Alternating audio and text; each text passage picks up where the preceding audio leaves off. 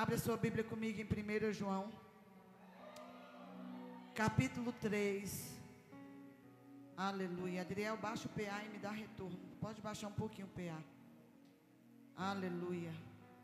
Gente, o pastor não ia entrar ao vivo. A internet, a minha oração funcionou?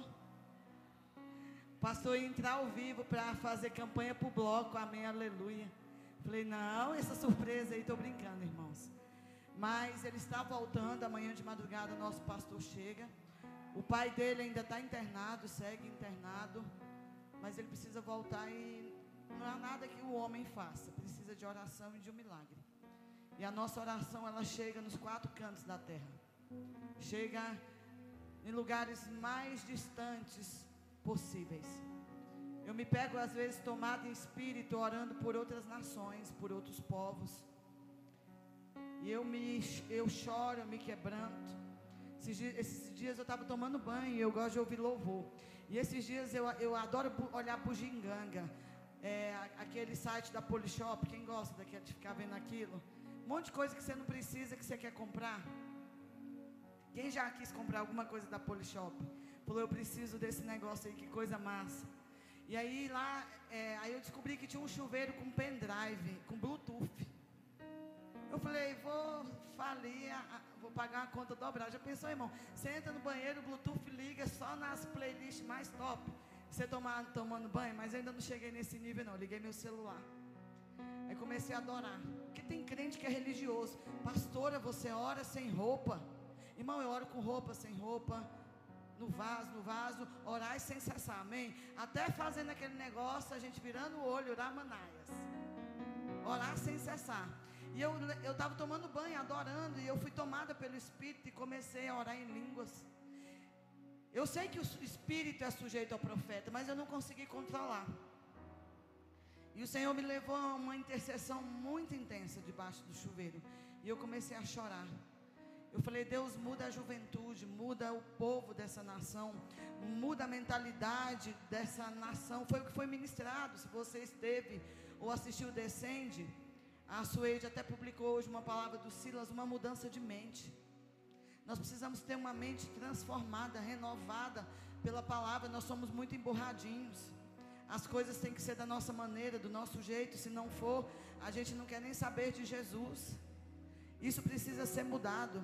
E aí foi quando Jesus falou esse texto aqui para mim, que eu quero ministrar ele hoje. 1 João, um texto muito conhecido, capítulo 3. Vamos ler, a gente está sem tempo. Vamos ler a partir do 7. Filhinhos, não deixe que ninguém os engane. NVI, a minha versão. 1 João 3, versículo 7. Filhinhos, não deixe que ninguém os engane. Aquele que pratica a justiça é justo, assim como ele é justo. 8. Aquele que pratica o pecado é do diabo porque o diabo vem pecando desde o princípio. Pastor, eu pratico o pecado. E se você já foi no encontro, você já me viu dizer o que é praticar alguma coisa. É algo que eu tenho como pecado de hábito. Pastora, eu vivo escravo da pornografia. Você é do diabo. Você pode estar na igreja, mas você é do diabo. Aquele que vive pecando é do diabo. Se você tem como pecado como prática. Pastor, então eu sou do diabo mesmo. Olha como que é a mente da criatura. Então eu vou servir o diabo. Tem gente que pensa assim. Você já encontrou um discípulo assim? Que diz não tem mais jeito para mim, então eu vou ser do diabo. Não é mais fácil você mudar sua mente pornográfica por uma mente santa? É muito mais fácil. É muito mais fácil você ter uma paz interior do que se cortar. Mas você já fechou no mundinho e não deixa a palavra entrar. O dia que a palavra entrar na tua vida, ontem a gente, eu fui ministrar Peniel, era o pastor, e eu tô, fiz uma cirurgia também na boca, e eu falei, fui com ponto. E eu me lembrei do início. A gente chegou no projeto Emanuel, o pessoal, acho que até do Guanabara, convidou o pastor e ele não pôde ir, foi eu, o pastor Dário, pastora Viviane, numa chácara, irmãos, e nós chegamos lá, uma chuva, uma chuva, muito intensa.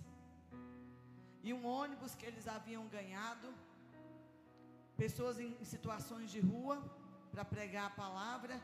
E ela estava marcado para nove. Eu sei que já foi começar dez e meia. O plenário era aberto, alagado. E uma jovem de 18 anos na frente do projeto. Primeiro encontro, a primeira organização da vida dela. Talvez você está se identificando com o início. E eu comecei a orar e eu falei, meu Deus, mandei uma mensagem para o meu esposo. Eu falei, amor, só um milagre para ter encontro aqui nesse lugar. Aí ele falou para mim, amor, lembra do início. E eu vi um irmão, irmão, na hora que a gente começou a orar, ele desceu na chuva. E ele começou a gritar: Vamos, gente. Nós não viemos até aqui para desistir. E ele pegando o colchão e com roupa molhada, e aquilo foi me tomando. E o músico começou a chegar, e os instrumentos não tinham como descer. Irmão, era chuva e lama. Ele já fez assim, e ele não era nem trabalhador, ele era uma, uma pessoa que ia fazer o encontro. Mas eu vi o Espírito tomar aquele jovem, e ele começou a dizer: Vamos, gente, vamos. Nós não viemos até aqui para perder.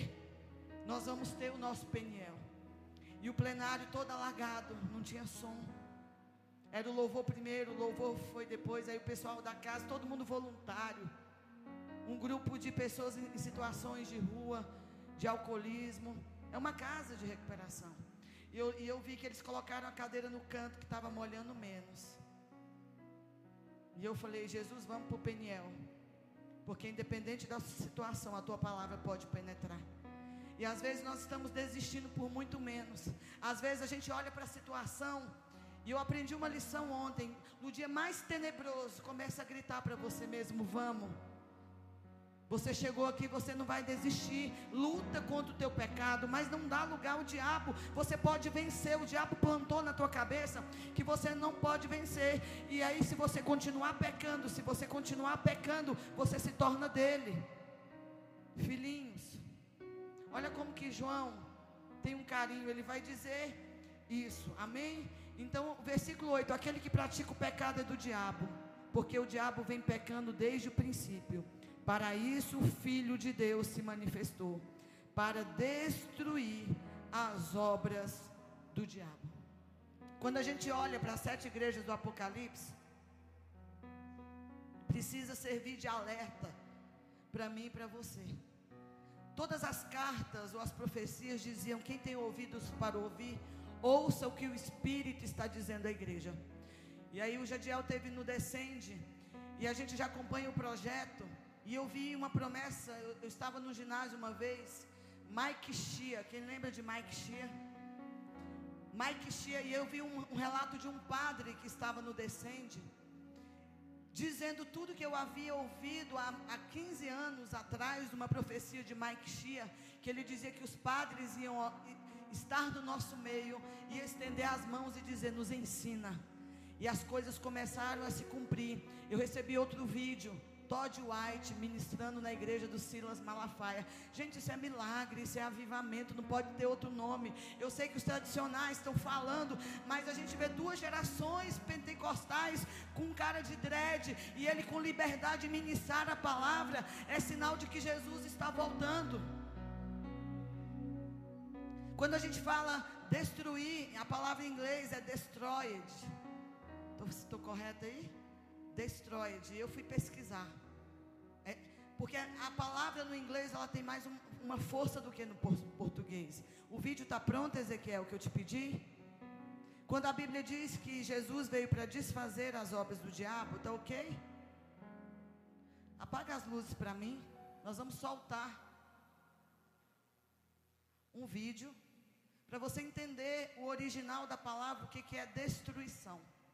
Pode soltar?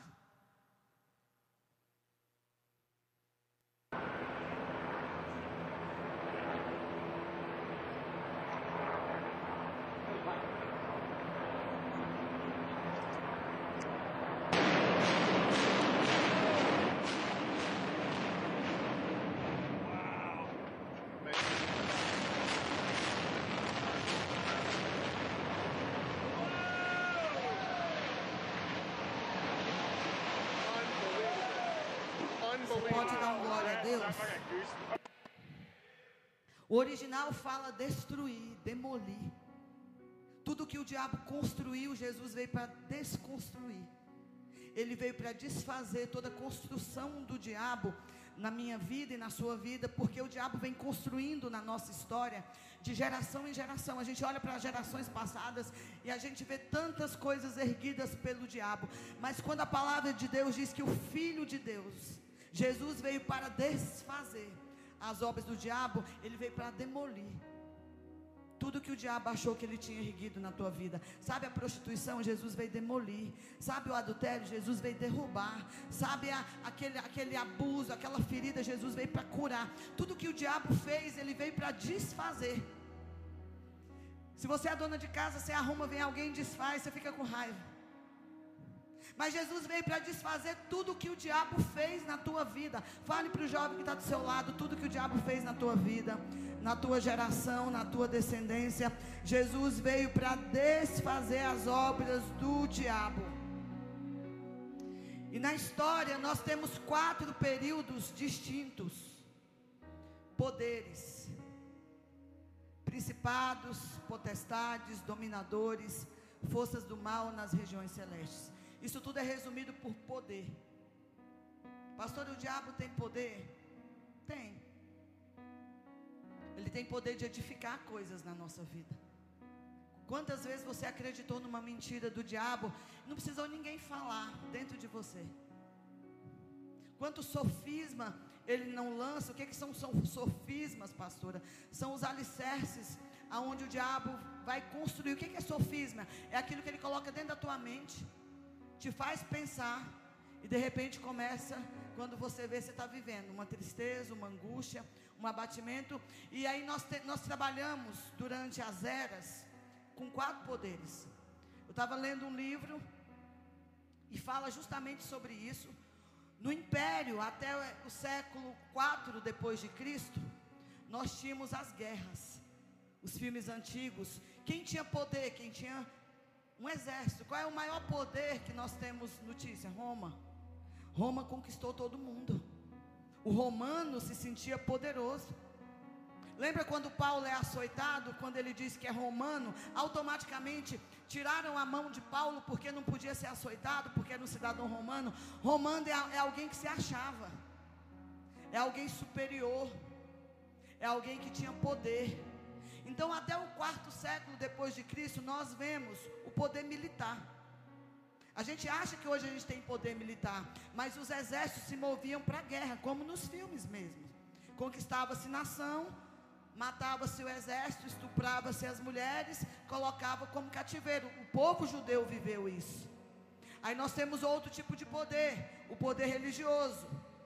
Os papas, até o período da renascença, no século, deixa eu recordar aqui, no século 17, no século 16. E aí com a renascença começa o poder político, que vem a partir do século 17. E a partir do século 19, com a evolução industrial, nós temos o poder econômico. E até hoje nós estamos debaixo de mamon. Tudo que você quer se achar. Tudo que você quer é se sentir importante. Tudo que você quer é ter marca. Tudo que você quer é ter poder. Qual é a nossa vibe hoje? Vou gravar um vídeo no YouTube para ter seguidores. Esse é o poder econômico. E esse poder econômico está debaixo de um demônio chamado Mamon. Você acha que você é o que você tem. E eu tenho certeza que se você já ficou perto de alguém com muito dinheiro, você se constrangeu. É sinal de que você ainda está sobre o domínio de Mamon. Aí vem Jesus. E ele vem dizer: só tem dois senhores eu e Mamon. Se o dinheiro te governa, querido, se tudo que você faz é para aparecer, você é escravo de Mamon. Jesus volta e você fica. Porque você precisa aprender a destruir o que Mamon vem construindo na tua vida geracional. Eu não vim de uma família rica. Tem alguém como eu? E nós sabemos o que isso implicou. E tudo que nós fa fazemos. Por que, que a gente estuda? Porque a gente quer ter uma profissão para ter dinheiro, para ser alguém. Por que, que a gente quer um carro bacana? Você já se fez essas perguntas? Se você está sobre o domínio de mamon? Pastor, eu fui colocado no meio de pessoas importantes, de músico. Você tem um propósito, pregar o evangelho, não para aparecer. Nunca esqueça, eu já falei isso aqui. Eu fui com uma, uma profeta, foi para o. Tem aqui no sul, eu esqueci, o Festival de Cannes é no sul. Aí ela viu aquele tanto de artista no tapete vermelho. E tem gente que sonha com isso. Isso é pecado, pastora? Não é pecado se você vai em missão pregar o evangelho. Aí ela gritou do meio da plateia: aproveita! Porque a tua glória é só daqui. Tem gente correndo atrás da glória daqui. Busca o reino e as demais coisas te são acrescentadas.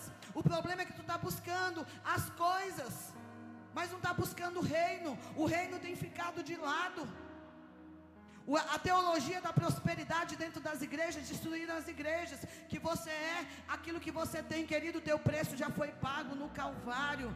Você tem um preço e custou o preço do sangue do Cordeiro. Esse é o teu valor. Você pode chegar aqui com Rolex. Beleza. Faz o teste de mamon. Tenho coragem de ofertar as missões? Não tenho. Você serve a mamon. Pastora, como que eu sei que eu não sirvo a mamon? Se Deus te pediu o teu carro agora, você oferta. Sangue ainda diz assim, de Jesus tem poder. Eu não quero para essa igreja não. Eu quero que você vá numa igreja bem pobrezinha aqui. Vai lá no projeto Emanuel e semeia o carro. Jesus não tem liberdade de mexer no nosso bolso. Quem é o teu Senhor? Nós estamos debaixo desse poder econômico. A gente compra compulsivamente. Nós somos a geração mais doente de toda a história. Todas as síndromes essa geração tem. É, as nossas brincadeiras antigamente era mais saudável. Hoje a brincadeira é derrubar uma amiga e morre. A brincadeira hoje é legal se cortar, não é legal se cortar, é sinal que você tem muitos problemas. Jesus veio para destruir os problemas. Pastora, por que, que não muda? Que você não deixa Jesus entrar. É mais fácil acender o cigarro, é mais fácil cheirar uma cocaína, é mais fácil deitar na cama do homem do que lutar. E a Bíblia vai dizer que o reino de Deus é tomado por esforço, e aqueles que se esforçam vão tomar posse do reino de Deus. Precisa requerer lutar contra o pecado. Você precisa entender que quem pratica o pecado é do diabo. Porque é o diabo que vive pecando desde o princípio. Mas quando Jesus aparece, é igual aquele teatro, né? Jesus aparece, ele falou: Eu cheguei para desfazer tudo que Satanás fez na tua vida. Então, pelo amor de Deus, deixa ele entrar, deixa ele fazer, deixa ele operar, deixa ele demolir. Deixa ele demolir, desconstruir, virar pó. Deus não vai construir em cima de outro fundamento, ele tem que derrubar. Fundamento humanista. Não tem jeito, irmão. Olha para o irmão e falou assim: fala para ele, hoje a prática do pecado acaba na tua vida. Nós temos que ser, cadê os homens? Tem que ser homem, irmão. Homem com mimimi é feio. Cadê os machos? Oh. Homem almático. Não estou dizendo que você não tem problema. Quem está entendendo o que eu estou dizendo, gente? Mulher vazia. O corpo está lindo, mas a mente. É o dia inteiro vendo blog de maquiagens. Eu não estou dizendo que você não pode ver só isso. Mas você só vê isso. É o dia inteiro vendo vazio no YouTube. Se encha da palavra, querido. Se encha da palavra.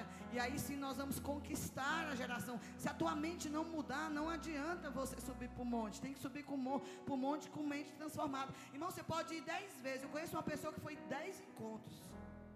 E nada mudou, porque não é encontro. Ele precisa deixar a palavra entrar. Pastora, por que, que eu faço isso? Porque você quer. Presta atenção. Ele te deu o poder. No original, dunamis. De ser chamado filho de Deus. Há um poder quando ele te chama. Ele te dá um poder para te chamar de filho. Tem um poder, você consegue vencer o pecado. Não estou dizendo que você não vai errar. Eu estou dizendo a prática do pecado que você tem cometido. Você precisa parar com isso. Porque nós estamos almejando o céu. Pastor, eu estou triste, irmão, eu choro também.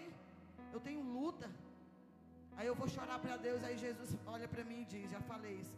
Chorou, filha? Agora levanta e vai fazer o que eu te mandei. Ele é meu Senhor. Ele é meu Pai, mas eu não posso esquecer que Ele é Senhor. Ele é, Eu me fiz dolos, eu me fiz escravo de Cristo. Ele precisa governar a minha vida. Tem dia que as mulheres vão entender mais. Quem sabe o que é TPM é, é difícil, não é, irmãs? Você chora e fala, porque você está chorando? Não sei. Quando a mulher ligar para você, igual eu estava lá fazendo minha unha naval, aí a Val falou assim: trouxe meu cacau show, Silvio. Eu falei, Silvio, trouxe? Você não trouxe, é doido, filho. Traz o cacau show. A gente tem altos e baixos, mas isso não pode nos dominar. Nós já somos dominados por Cristo. Jesus é Senhor da nossa vida. Fala para o seu irmão, filhinho. Fala para o irmão, você é filhinho. Querido, vamos acabar com a prática do pecado. Aleluia. Glória a Deus. Paulo vai dizer que 2 Coríntios 10, 4, que as armas da nossa milícia, e aí o original, aqui a palavra no original é latim, militia, fala de organizações militares. Não é todo mundo que pode pegar em certas armas. Se você pegar um HK, isso é aquela arma? Israelita é um HK? É isso? Como que é o nome da arma, gente? Quem sabe? Não estou falando do 38 que tu compra aí na esquina, não é esse não. Estou falando de uma, uma arma de exército. Quem conhece o nome? Ninguém. Você pegar na arma, você vai falar onde liga. Porque você não está apto para usar uma arma. Porque você não é militar. Aí Paulo vai dizer que as armas da nossa milícia, da nossa guerra, elas não são carnais. Então quer dizer que aqueles que estão na carne não vencem guerra espiritual. Aí você faz campanha, jejua, mas está na carne, não vai vencer a guerra. Porque tem armas que você só ativa no espírito. Na carne você não pode ativar essas armas. Pastor, eu estou com um problema no meu casamento, eu sou ciumenta. Ciúme é obra da carne. Eu fui, irmão, o que, que eu preciso fazer? Ir para o espírito, pegar as armas espirituais para militar. Pastor, eu tenho um problema é, de fraqueza de pornografia. Ou, não sei, irmão, qual é a tua fraqueza. Mas a pornografia pega 80% dos jovens. Na carne.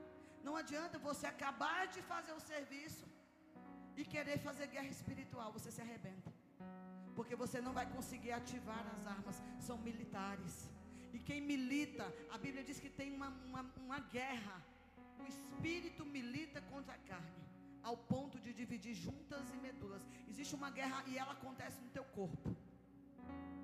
E você precisa ativar as armas espirituais.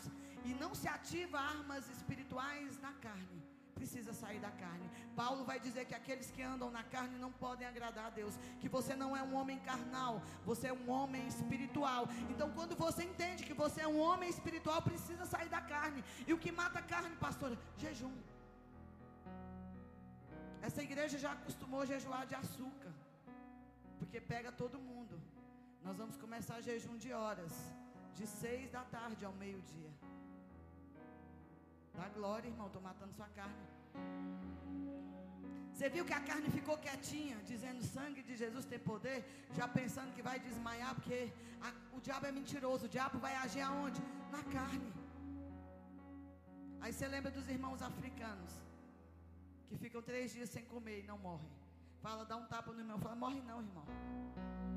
Se morrer jejuando, vai para a glória. Pastor, eu nunca fiz um jejum desse. Fica três dias, irmão, só na água. Quem já fez? Olha lá, só três dias na água.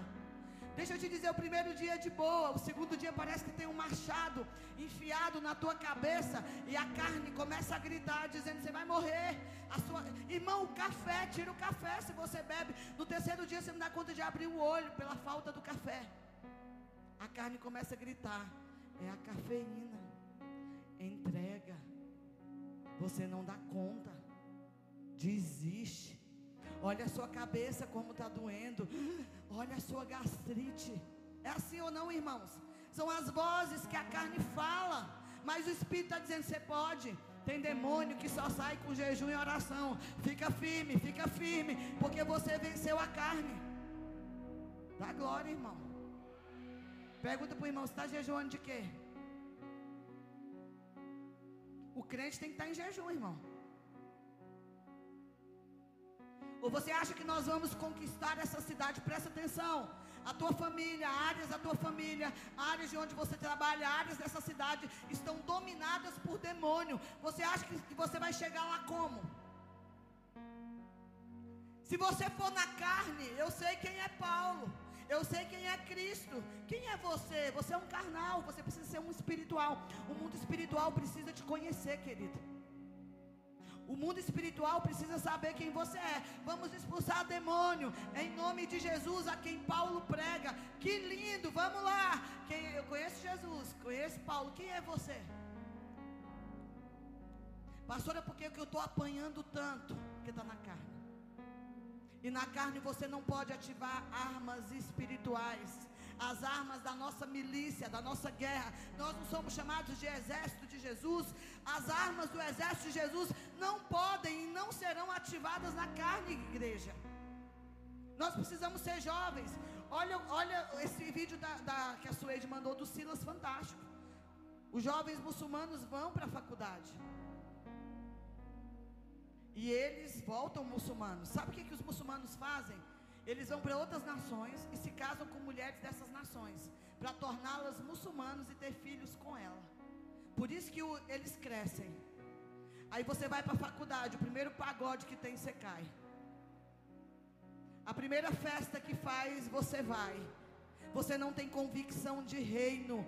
Você precisa ter convicção de reino. Sabe por que você vai para a boca de fumo? Sabe que você vai para a prostituição? Porque o reino não está dentro de você. Porque na hora que o reino estiver dentro de você, você vai abrir um núcleo na sua faculdade. Você vai pregar o evangelho. Eu vou ser excluído, não tem problema não. Eu já estou com o nome no livro da vida. Irmão, você precisa entender. Leia o capítulo 3. Vocês vão ser odiados, não é amados. Ai, todo mundo me ama. Eu tenho medo de gente amado. Agora, quando você chega dizendo, pastor, eu estou sendo perseguido na faculdade, ô oh, glória, deve estar tá pregando o evangelho. Está perseguido porque é crente. Porque quando você era um cachaceiro, a tua família te amava. Mas agora tu virou crente, olha lá o crente. É ou não é, gente? E o que é que você faz? Glória a Deus. Antigamente eu fazia festa, agora vai ter culto todo final de semana na minha casa. Posicionamento de quem está no reino. Quem está no reino namora diferente, irmão. Ai, pastora, é a minha fraqueza é homem. Então se casa com Jesus, que ele é um homem com H maiúsculo. A minha fraqueza, pastor, é mulher. Se ela passar a mão no meu cangote, a pitulinha vira Coca-Cola, eu não aguento, não tem reino, porque o homem de verdade diz: Não, minha filha, só casando. Tá glória, já. Fala pro irmão, a sua carne está gritando, né, filho? Querendo virar os olhos, mas não pode. Só casando. Aonde está escrito Bíblia, meu filho? Um irmão chegou o querido Eliel.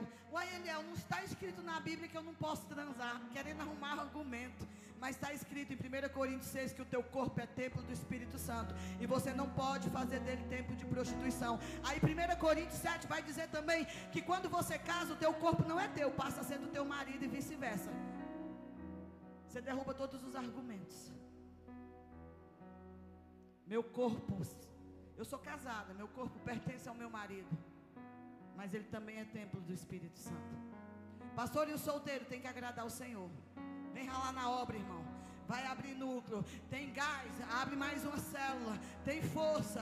Vai para a rua, irmão, inventa, vai pregar, porque se você ficar em casa como Davi ficou, em tempos de guerra, você não pode ficar em casa. Em tempos de guerra tem que ir para a batalha, porque sempre tem uma Betseba preparada para você. O diabo sempre vai preparar uma Batseba para o Davi que ficou em casa em tempos de guerra. Quem é Davi? Nós estamos em guerra. Levanta a mão, diga: Eu estou em guerra. Eu não vou ficar no palácio em tempos de guerra. Irmãos, o maior ajuntamento de jovens da nossa história, convocando a gente para pregar o Evangelho, para sermos santos. Será que você não vai ouvir a voz do Espírito te chamando? As nossas armas não podem mais ser carnais, querido.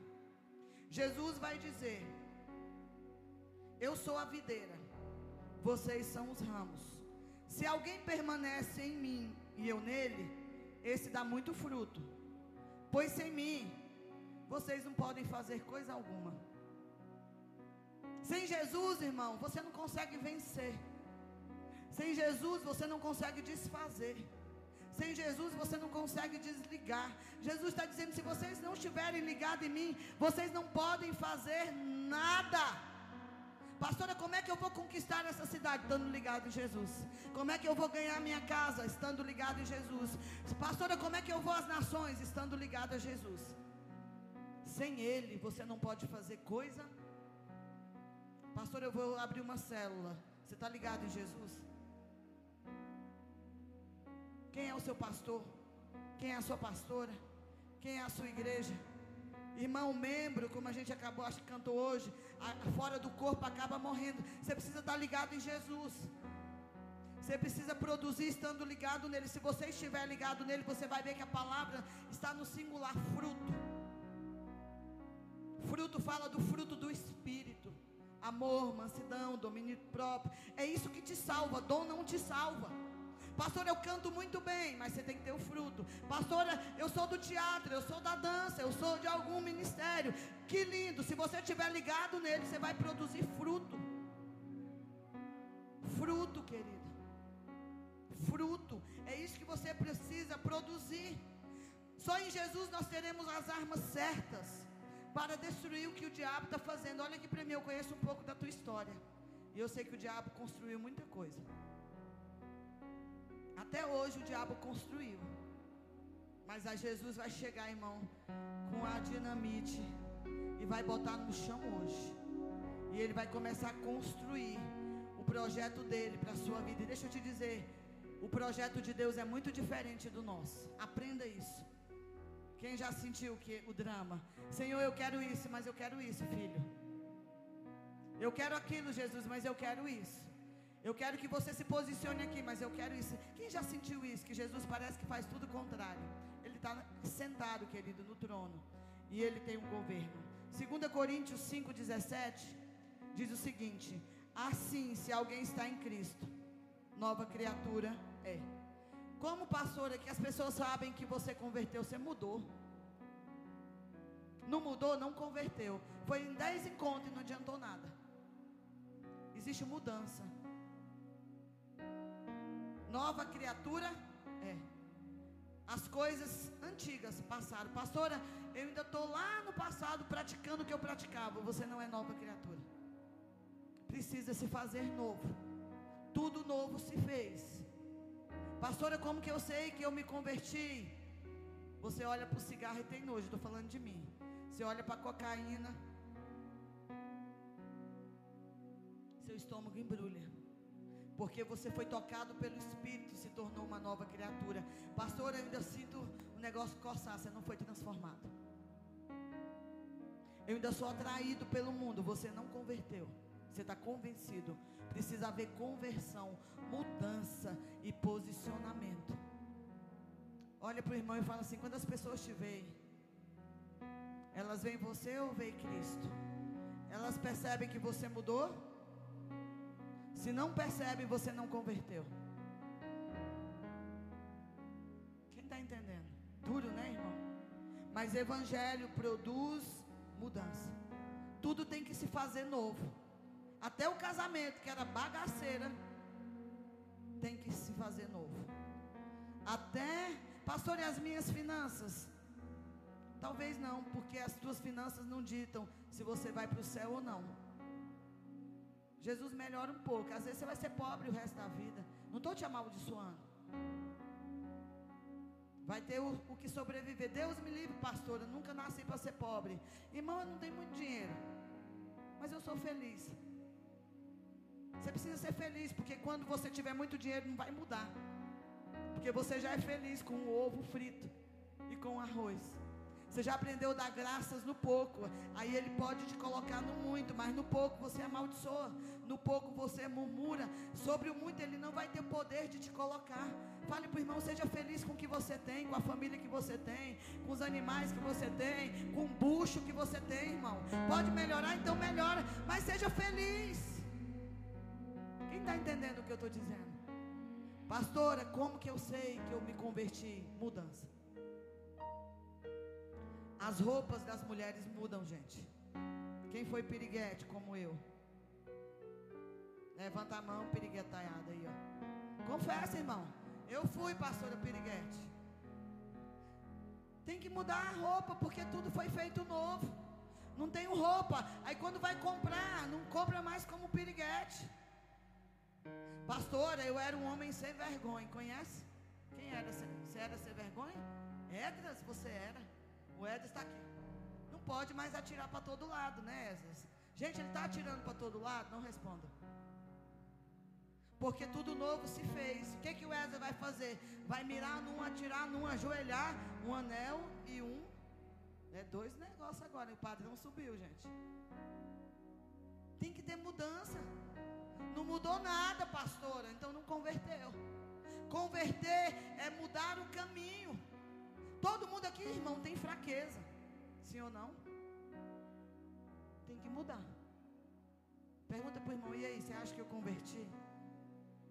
Você acha que eu só estou maquiado de crente?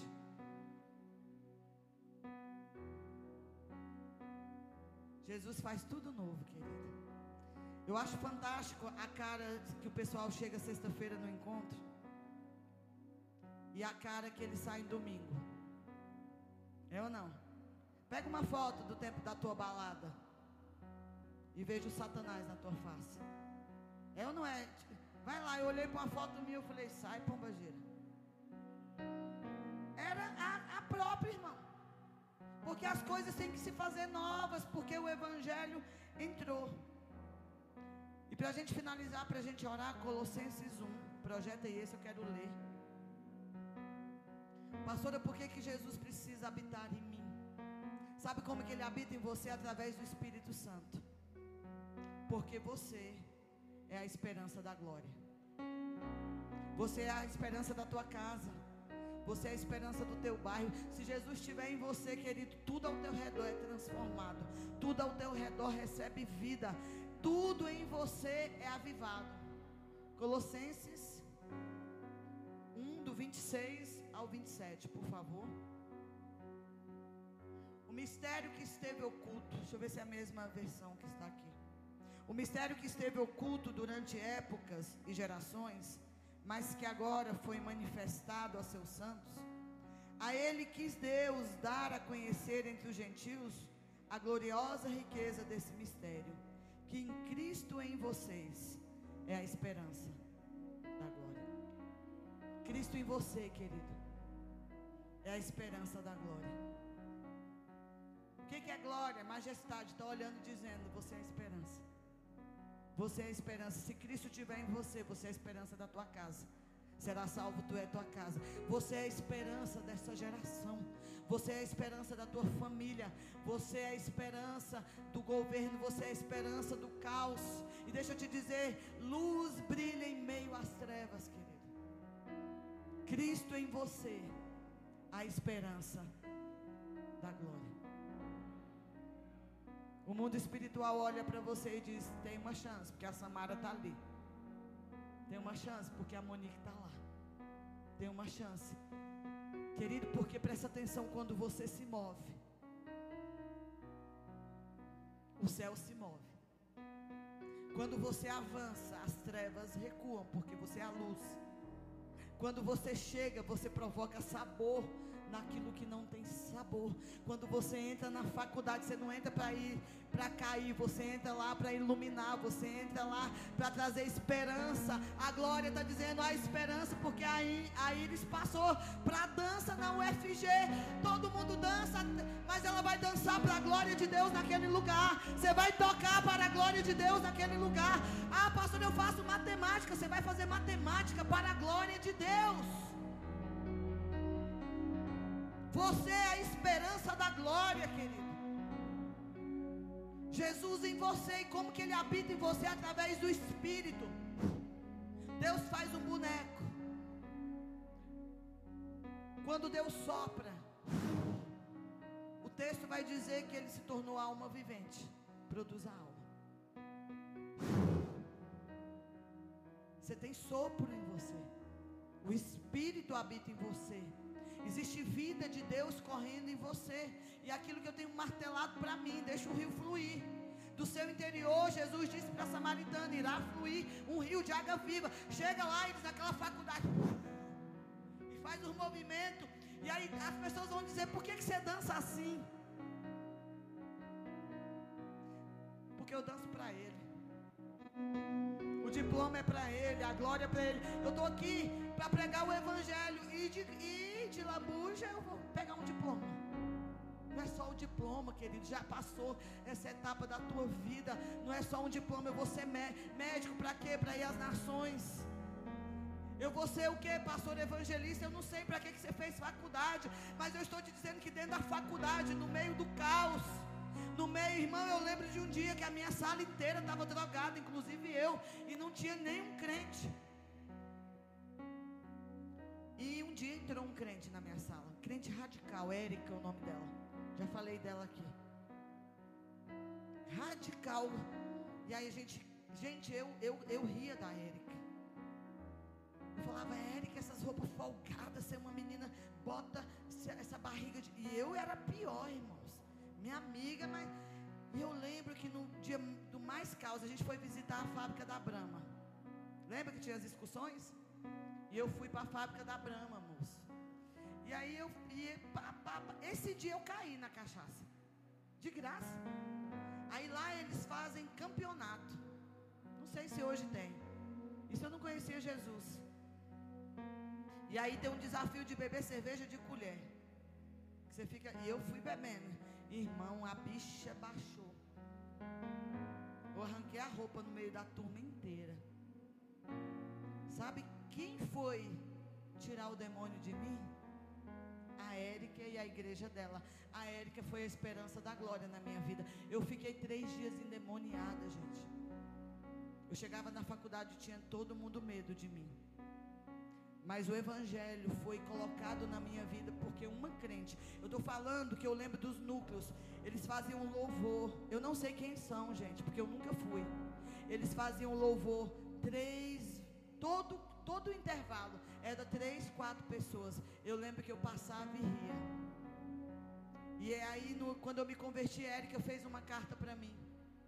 E ela falou assim: durante os quatro anos da faculdade, eu orei por você.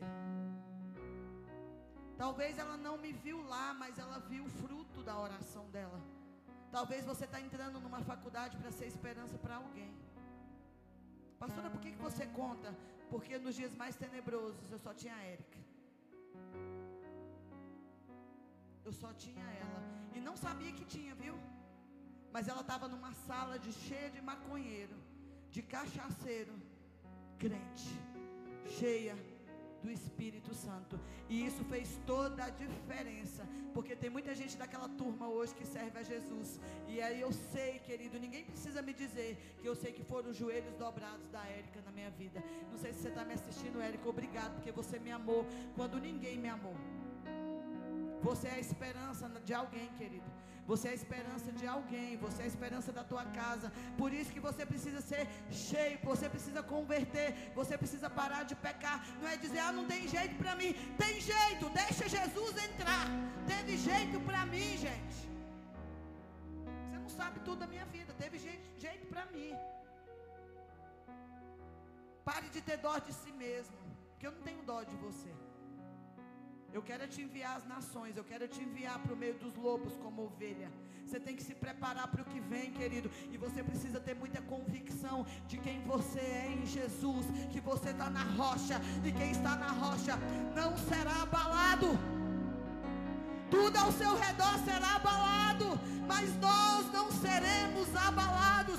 Porque nós sabemos em quem cremos, em quem confiamos. Ele voltará e não tardará, querido. As profecias só estão se cumprindo. Jovem, tenha convicção de reino. Não tenha vergonha do teu Senhor. Eu falei, Deus, eu queria estar numa universidade hoje. Eu não posso ir, mas você pode ir salvar uma Patrícia. Pastor, eu vou ficar sozinha. Você nunca está só, Ele vai estar contigo todos os dias até a consumação dos séculos. Tem esse amor, se apaixone por Jesus. Não negocie, não diga, diga não, diga não, diga não, diga não, diga não ao pecado. Saia dessa porta hoje decidido a vencer o pecado que tanto te escraviza. Porque você não é pecador, você é filhinho amado. Amém? Pastor, o que, que eu vim orar hoje? Convicção de reino. Convicção de reino. Convicção de reino. Eu preciso ter o reino de Deus dentro de mim. Vira para o irmão e fala assim: tudo que está escondido na tua vida vai aparecer, querido. Deus vai limpar. Para que você se torne a esperança da glória. Se coloque em pé. Abra a tua Bíblia comigo em Números, capítulo 13. Números, capítulo 13. Quem encontrou, diga Oliveira. Cadê sua Bíblia? Ó, oh, rápido tu, negão. Números capítulo 13, ou na sua Bíblia impressa, ou na sua Bíblia aí no teu celular. Versículo 33, eu vou ler na versão NVI. Números 13, 33. Quem encontrou, diga Oliveira. É, já tem mais gente. Vamos ler juntos. Diz o seguinte: Vimos também os gigantes, os descendentes de Enac, diante de quem parecíamos gafanhotos, a nós e a eles. Vou ler de novo. Vimos também os gigantes, os descendentes de Enac, diante de quem parecíamos gafanhotos, a nós e a eles. O tema da mensagem de hoje é espírito de gafanhoto. Diga comigo, espírito de gafanhoto. O texto bíblico aqui narra a história de quando Moisés levantou doze espias para espiar a terra prometida.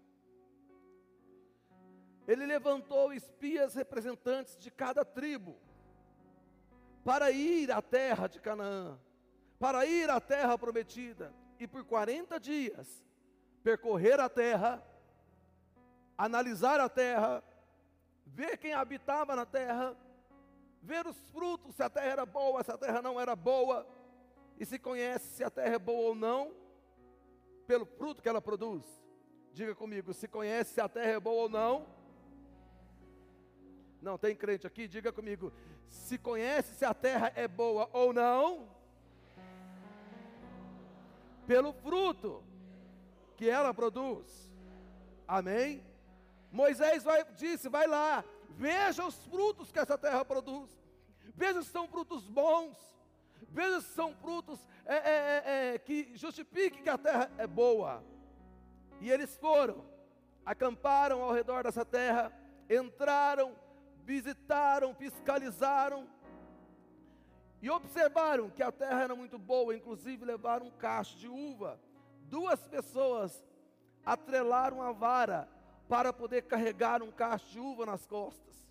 Pensa, todas as vezes que eu leio esse texto, eu fico pensando no bago da uva, como é que não deveria ser?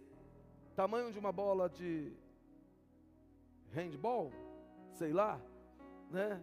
Sei que era muito grande. Era hoje quase que uma jaca, né? Você antigamente comia uva assim, um bago era suficiente para uma família inteira. Hoje a gente compra caixas e caixas de uva para poder sustentar algumas pessoas. Mas levaram esse cacho de uva para mostrar o fruto que a terra produzia, que era um fruto bom, ou seja, a terra é boa. Diga comigo, a terra era boa. Todos eles viram e vislumbraram tudo aquilo que estava ali. Só que dos, de, dos doze, dez voltaram com mais negativismo do que positivismo. Nós não estamos aqui fazendo é, menção a ser positivo ou negativo, não é isso. Eu estou falando sobre o relatório. O relatório que Moisés pediu, eles deixaram claro que a terra era boa, que a terra produzia frutos bons, levaram os frutos e falou para Moisés assim: Moisés, lá tem Hititas, lá tem Amorreus, lá tem Jebuseus, e que se não bastasse, lá também tem os Enaques. Enaques era, uma, era um povo de uma estatura muito grande, gigantes. Lá no alto mora fulano, no, no outro alto mora ciclano, a terra é toda cercada. A terra é toda cercada. Sabe aquela pessoa que ela te dá, é, é, é, te, te coloca fogo e depois joga um balde de água fria em cima? Foi o que os dez fizeram. Josué e Caleb, ouvindo aquilo, ficaram meio que indignados com o relatório negativo. Porque deixa eu te falar uma coisa: a pessoa, quando ela tem fogo de Deus dentro dela, a pessoa, quando ela é incendiada por dentro, ela não consegue ver na dificuldade, dificuldade, ela consegue ver na dificuldade possibilidade do que Deus vai fazer na vida dela, na casa dela, na família dela. Agora, a pessoa que não consegue queimar, meu querido, tudo que aparece é uma dificuldade. Qualquer coisa que se apresenta é uma dificuldade. Se é mandado embora, parece que o mundo caiu. Não, meu querido, nós não vivemos de dificuldades, nós vivemos de, de possibilidades de Deus agir na nossa vida através da nossa. Fala comigo, fé. Fala para a pessoa que está ao seu lado, fé é o que faz a diferença. E diante de tudo isso, Josué e Caleb, incendiado, queimando por dentro, mete a mão na mesa e, e solta uma palavra, que se não me falha a memória, a tradução, é, a revista corrigida. Ele fala assim: Eia! Ele fica indignado, ele, e ele solta essa palavra falando assim: Ei, cala a boca! Para de falar, porque você não entendeu o propósito de Deus para nós ali. Você está falando tudo o contrário. Eu sei que existem gigantes, mas Deus vai derrubar eles. Eu sei que existem os jebuseus, os amorreus e os hititas, mas Deus vai derrubar eles. Cala a boca. Se tem uma coisa que deixa um incendiado indignado, é alguém sem fé perto dele. Fale para a pessoa que está ao seu lado: Você tem fé, irmão? Que se você não tiver, adquira agora que a palavra está sendo pregada, porque a fé vem pelo ouvir, e ouvir a palavra, ou sai de perto de mim, porque eu sou incendiado, e incendiado gosta de gente de fé. Se você não tem fé, sai de perto de mim. Amém.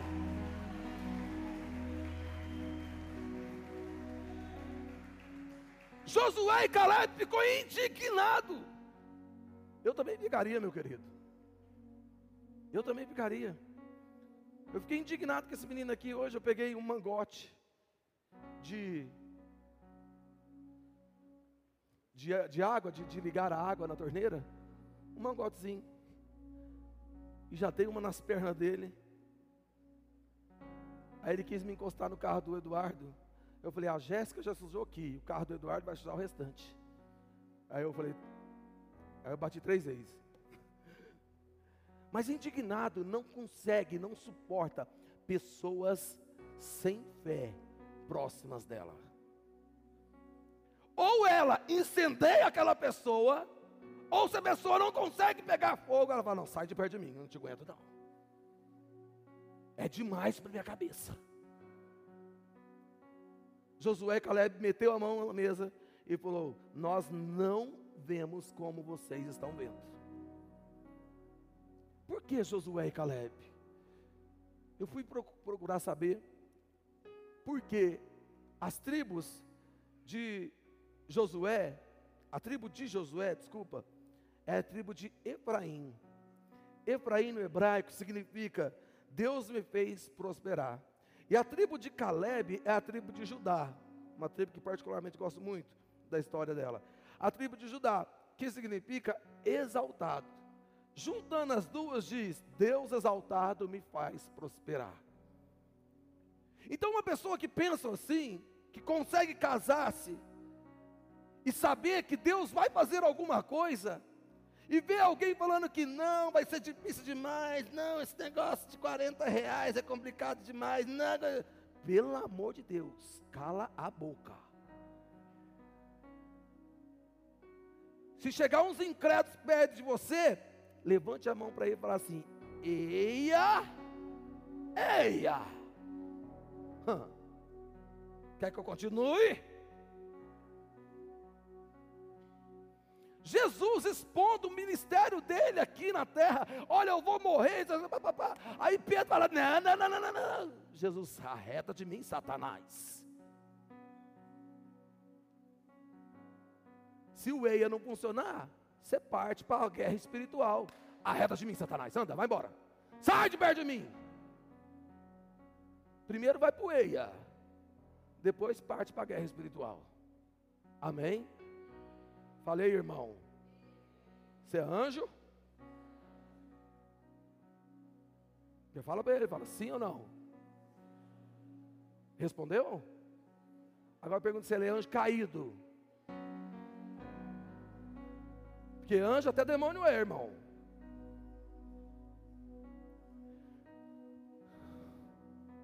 Diga comigo, os meus olhos não pode desviar dos frutos para os gigantes.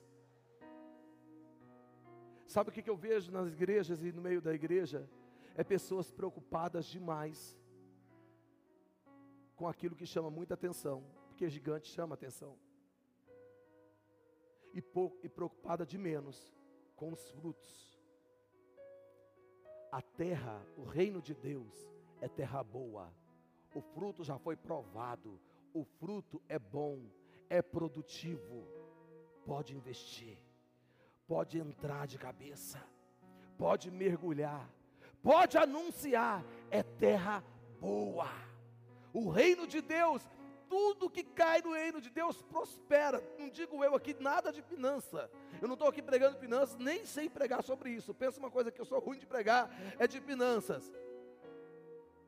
A única coisa que eu sei pregar de finanças, o meu Deus é o dono do ouro e da prata. Eu acho que isso me basta saber. Eu não preciso saber de mais nada. Amém? Mas tudo que cai no reino de Deus produz 30 vezes mais, 60 vezes mais, 100 vezes mais. É terra boa. Que terra que produz 30 vezes mais. Que terra que produz 60 vezes mais. Diga comigo, reino de Deus. Produtivo. Cai um drogado aqui, daqui a pouco ele está aqui no altar tocando teclado. Você era drogado? Hã? Tô.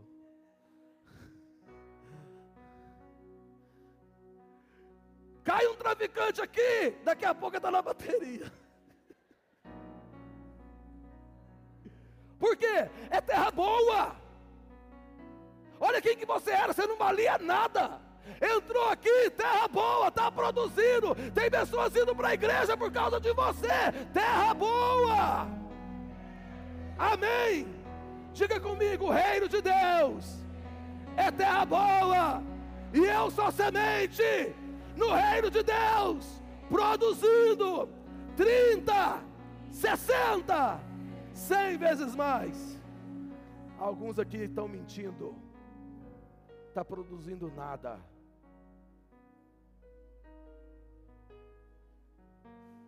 As pessoas estão indo para o inferno do teu lado não está produzindo nada. O reino de Deus, se eu me lanço e caio, porque cair, cair é algo que não tem controle. Descer, eu desço aquelas escadas de boa. Mas se alguém me empurrar aqui, eu caio e tento me segurar porque eu não tenho controle. Cair na terra significa não ter controle sobre si mais. Agora não vivo mais eu, Cristo vive em mim, a esperança da glória. Diga comigo, eia. Os meus olhos têm que estar fixados nos frutos e jamais nos gigantes. Você olha para gigantes demais. Você se preocupa com gigantes demais. Você se preocupa tanto com gigante que você esquece até de orar. Tem pessoas que chegam e ligam para nós, pastor, ora por mim, porque eu tenho que. Eu não tenho nenhum problema em orar pelas pessoas. O que eu tenho problema é as pessoas não orarem por elas mesmas. Isso que eu tenho problema. A pessoa ela nem vai buscar a Deus acerca de um problema que ela está enfrentando. Ela simplesmente começa a buscar ajuda num, buscar ajuda no outro, por quê? Porque o que está na mente dela é o gigante. Nossa, esse gigante, ah, amanhã segunda-feira, meu Deus, aquele gigante, meu querido, ei, você está no domingo, mas o meu Deus já está na segunda, na terça, na quarta, na quinta, na sexta. O meu Deus já está lá no dia 22, 23, 24 e 25. Você está atrasado, meu querido. Como eu vou me preocupar? Sendo que Deus já está lá. Fale para a pessoa do seu lado, eia, irmão. Eia, eia.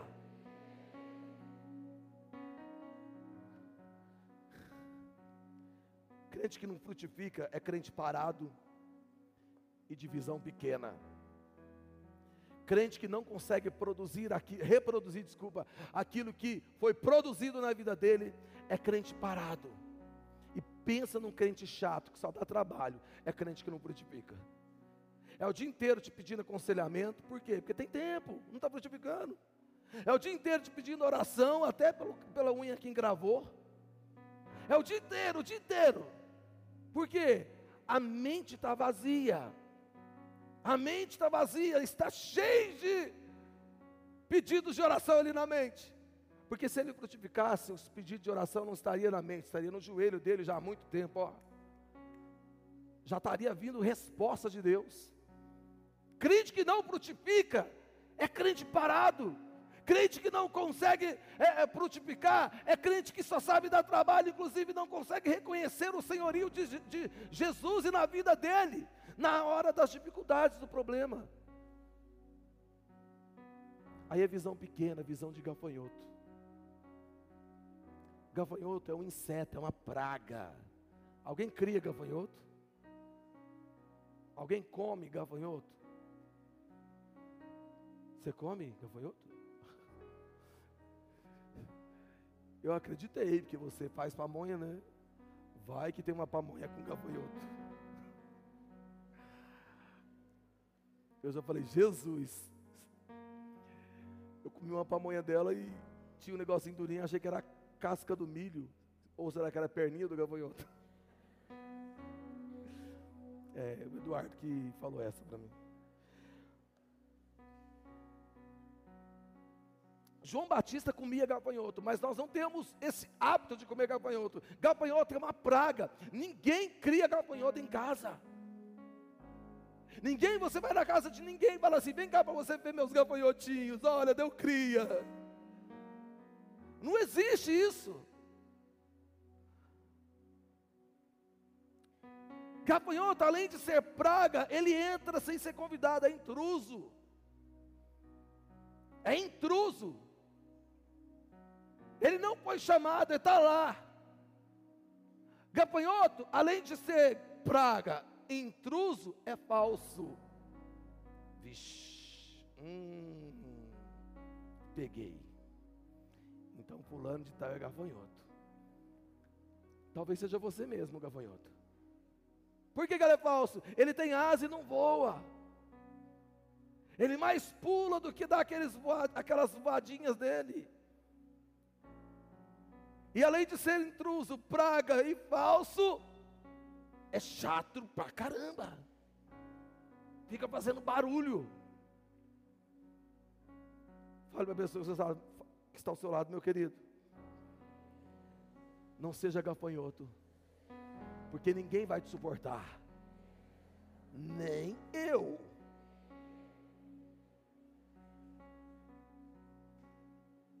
Amém? O gafanhoto é intruso. E eu achei interessante que o povo de Israel, que nós lemos no texto 13:33 de Números, falou: "Nós", ao relatório deles para Moisés, "nós somos como gafanhotos a eles".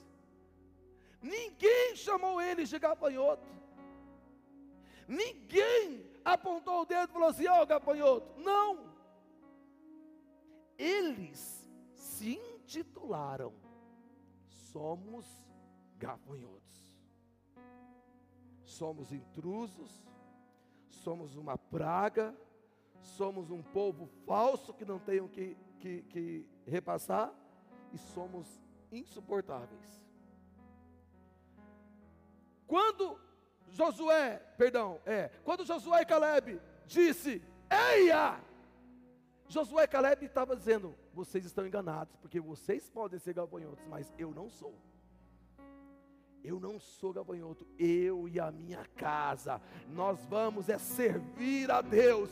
Foi isso que Josué disse: Nós não vamos seguir o que vocês estão dizendo. E fizeram um motim contra a liderança ali naquele momento. Virou uma bagunça ali no meio, ao ponto das pessoas se dispersarem da visão da terra prometida. E mais para frente, você que conhece a história bíblica, entra na terra prometida dessa geração somente duas pessoas. Quem foram os dois? Fala comigo, Josué e Caleb.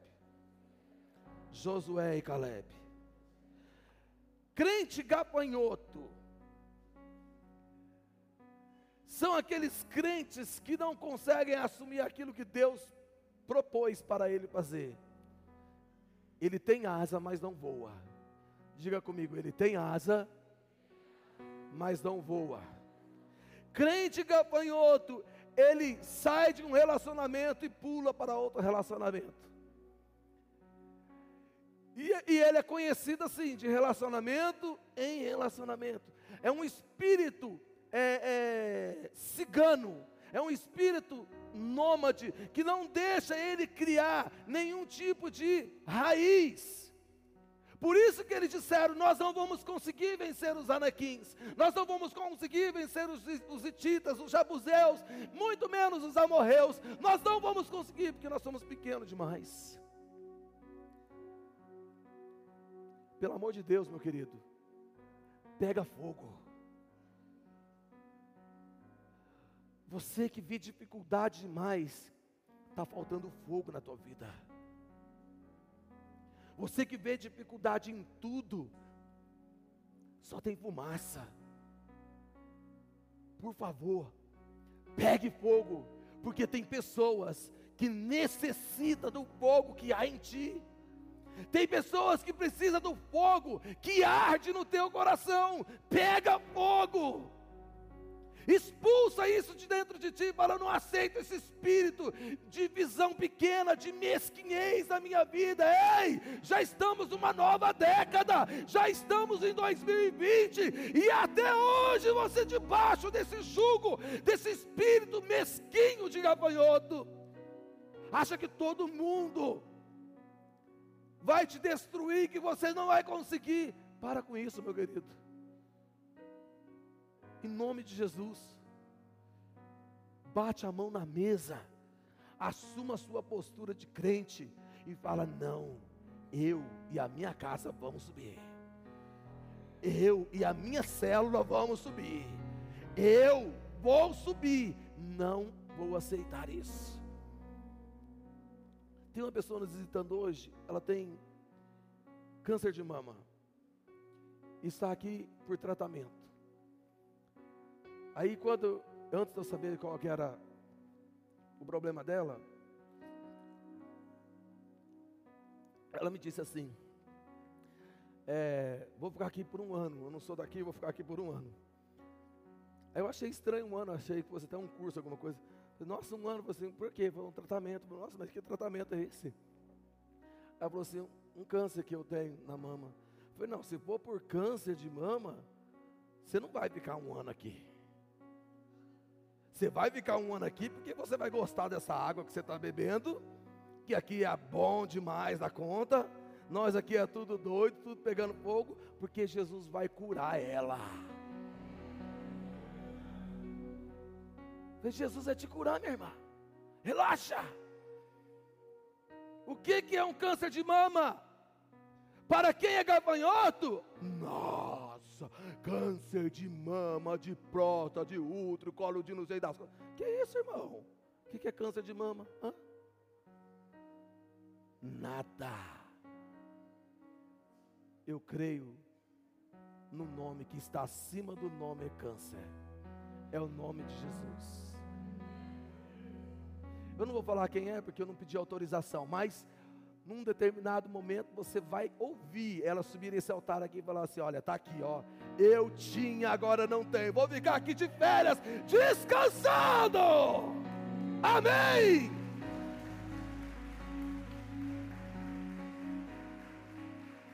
Tem que parar com esse olhar de vitimismo. As pessoas estão sofrendo e vocês vêm e joga mais sofrimento. Não, meu querido, você tem que jogar é unção, você tem que jogar é cura tem esse negócio de chegar em você e falar assim: Nossa, eu estou é, é, com um problema, meu marido foi embora de casa, ai, tadinho, não sei o que, que tadinho, você está pegando fogo. Você fala assim: Ó, você está você tá enganado, teu marido, ele saiu, mas Deus já sabe onde ele está e vai trazer ele transformado aqui nessa casa. Vamos orar, vamos pegar fogo aqui hoje. Você tem que incendiar, meu querido. Você tem que incendiar. Escuta o que eu estou te falando. Você não pode ter esse espírito de gafanhoto, de coitadismo. Ah, tadinho dele, tadinho dela.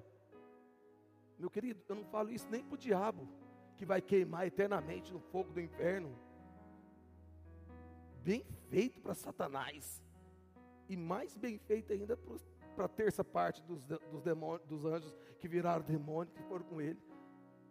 Bem feito. Agora, nós imagem e semelhança de Deus. Não fomos criados para estar no inferno, nós somos criados para ir para o céu. Eu queimo assim, fui criado para ir para o céu. Eu queimo assim, fui criado para ir para o céu. E eu queimo e quero queimar outras pessoas assim. Ei, você foi criado para ir para o céu. Você foi criado para ir para o céu. Porque você é imagem e semelhança de Deus. Você não é imagem e semelhança do diabo. Você é imagem e semelhança de Deus, então vai morar com Deus. Quem vai morar com o diabo, quem mais semelhança dele? Ele não cria nada, é um Zé. Uma, não, Zé não, Zé é muito bonito. O Zé está aí, gente, não viu o Zé. Preocupado com o Zé. Fala comigo, todo espírito de gabanhoto seja retirado da minha vida. Em nome de Jesus. Falei Jesus para ficar mais pentecostal. Fala comigo, todo espírito de gafanhoto seja retirado da minha vida. Em nome de Jesus. Amém. Em nome de Jesus. Camila Barros. Gosto mais do que a mulher. Olhe para a dificuldade e fala assim: Ei, hum, deixa eu te falar uma coisa. Você chegou só para poder me ensinar alguma coisa. E eu vou aprender. Porque eu já sei que sou mais do que vencedor sobre todas as coisas. Só para isso. Eu já sei que sou mais do que vencedor. Você não pode me destruir. Não tem possibilidade de eu ser destruído.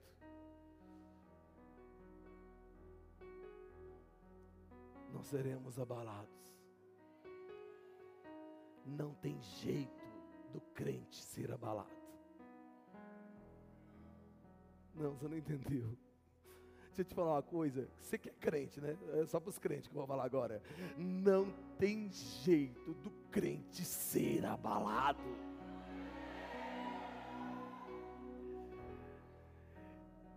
Eu ali no hospital, cuidando do meu pai, orando. E uma enfermeira entrou e falou assim: crente também. Ela, nossa, que situação a sua, né? Ter que cuidar do seu pai. Eu falei assim: que situação que você está falando? Não estou entendendo. Você está falando de eu ter saído de Goiânia e ter vindo para cá e tal? Gastou dinheiro? O que, que você está querendo dizer?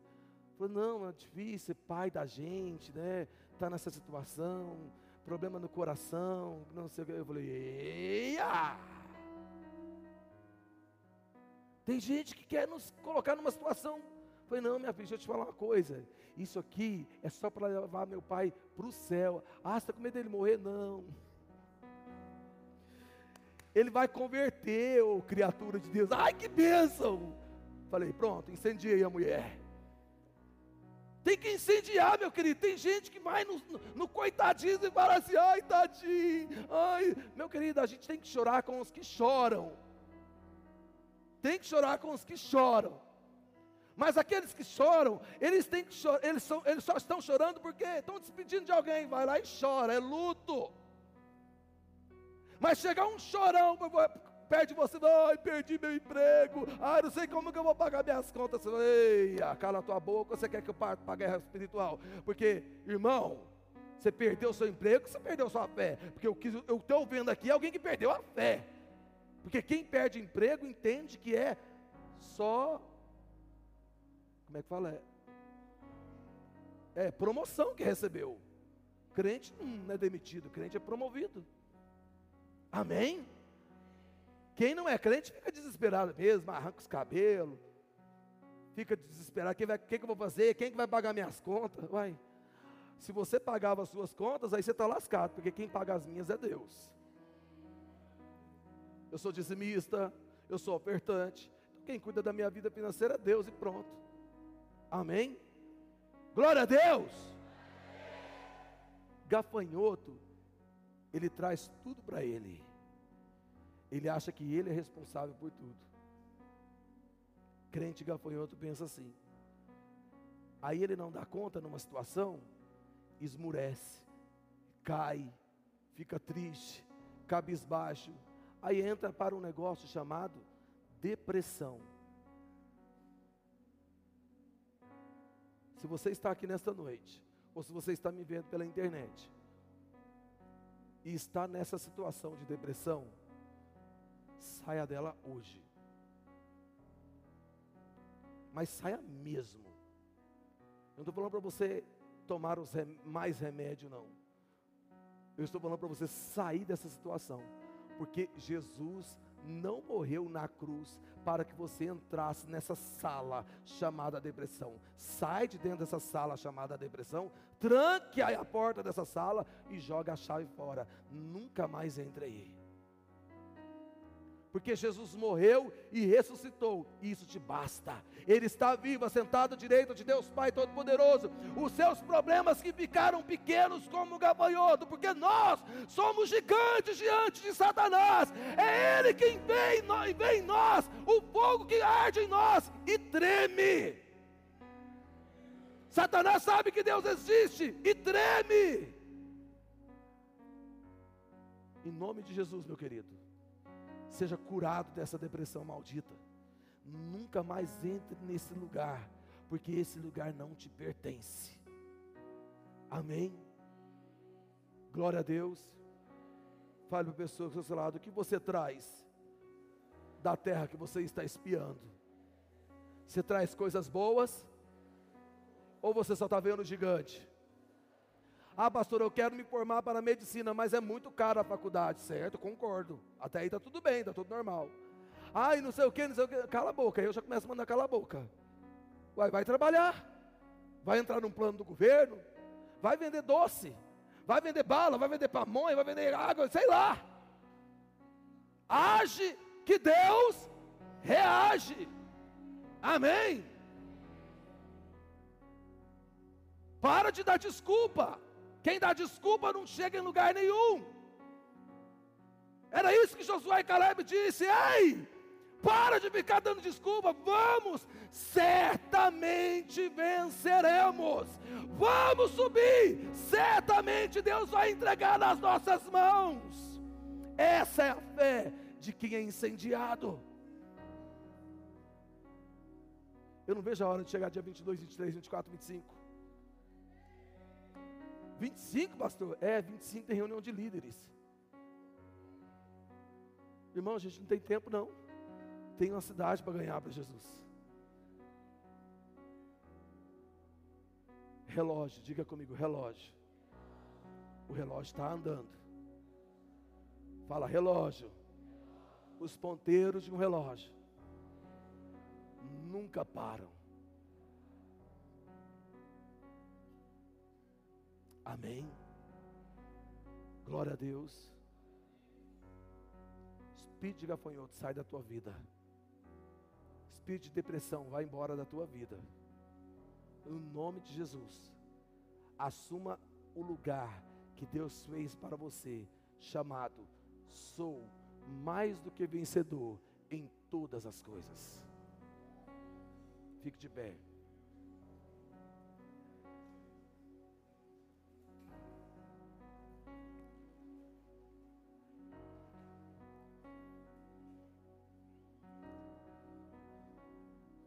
Diga comigo, sou